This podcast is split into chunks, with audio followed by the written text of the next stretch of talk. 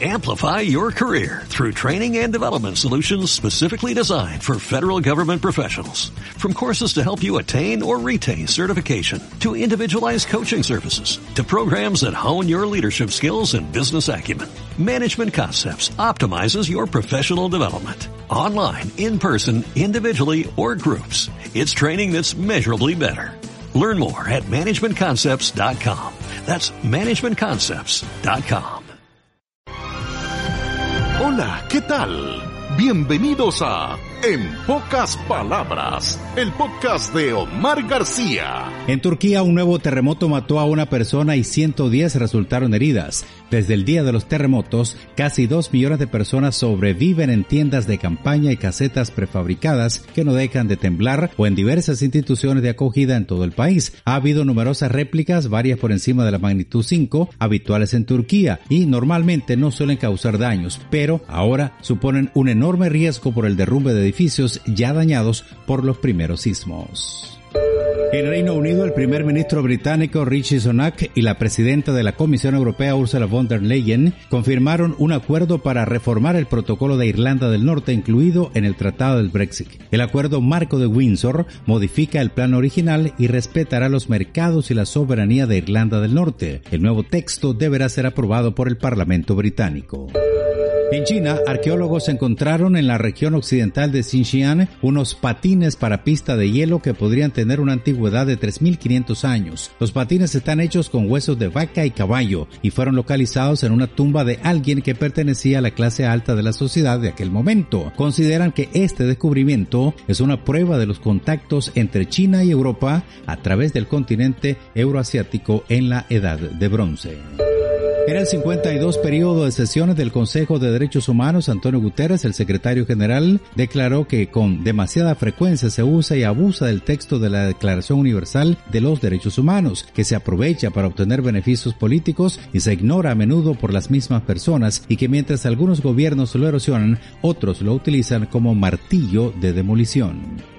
En Yemen se mantiene una de las crisis humanitarias más graves, con más de 21 millones que urgen asistencia de lo más básico. Las agencias humanitarias solicitan a los donantes internacionales los recursos necesarios para evitar una catástrofe. El año pasado, esos organismos socorrieron a 11 millones de personas. En 2023 esperan llegar a más de 17 millones. En Ecuador, la ministra del Interior de Bélgica, Anieles Verlinden, de visita en Quito, declaró que más de la mitad de las 110 toneladas de cocaína incautadas en el puerto belga de Amberes en 2022 salió de Ecuador. De 110 toneladas incautadas, 56,4 correspondieron a envíos desde Ecuador, en tanto casi la misma cantidad de cocaína decomisada en puertos ecuatorianos, principalmente en Guayaquil, con destino a Amberes, el año pasado. En Estados Unidos están circulando extractos de un informe clasificado publicado por los medios de Wall Street Journal y de New York Times. Destacan que el Departamento de Energía hizo su juicio con poca confianza, resaltando cómo las diferentes agencias estadounidenses permanecen divididas sobre los orígenes del COVID-19, la pandemia que azotó al mundo a comienzos de 2020. Consideran que el coronavirus probablemente surgió por una fuga en un laboratorio chino, aunque la Casa Blanca sostuvo que la inteligencia estadounidense está dividida sobre este tema.